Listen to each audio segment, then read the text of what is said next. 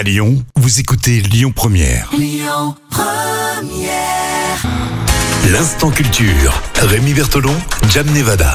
On va retrouver maintenant l'instant culture Lyon Première avec euh, Jam Nevada qui va nous apprendre euh, plein de choses sur euh, alors, le volet historique du plan Marshall. Ça, c'est un terme qui va être bon, qui est très utilisé, hein, mais qui sera réutilisé à mon avis dans les prochains mois lorsqu'on va faire des grands plans de relance, même si c'est déjà le cas en, France après la crise sanitaire. À quoi consistait le plan Marshall à l'époque? Déjà, on est à quelle époque? Alors on est euh, en 1947. Ah, le 5 juin. 1947. Hum.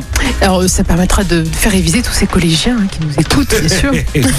Ils sont le bienvenu hein, pour réviser là, tous les collégiens en écoutant Lyon Première.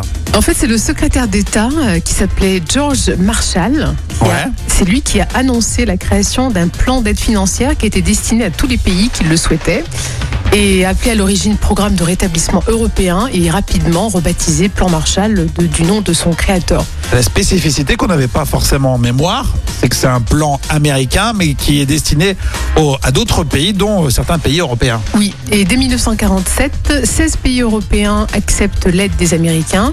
En 1949, ils sont rejoints par la République fédérale allemande. Et ensuite, il y aura la, la Russie, qui pouvait prétendre à cette aide, mais qui refuse finalement et ne bénéficiera donc pas du plan. Parce que c'est en pleine euh, Bah ouais. guerre froide. hein. La guerre froide, forcément. Pourtant, ils en avaient besoin. Bon.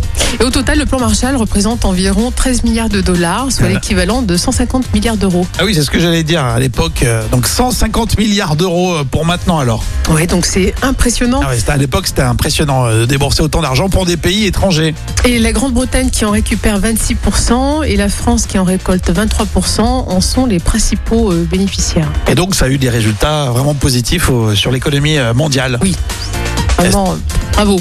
Bravo c'était- Marshall. et C'était, c'était plutôt euh, bien vu. Le plan Marshall, tout ça s'écoute et se réécoute en podcast sur lyonpremière.fr hein, pour euh, l'instant.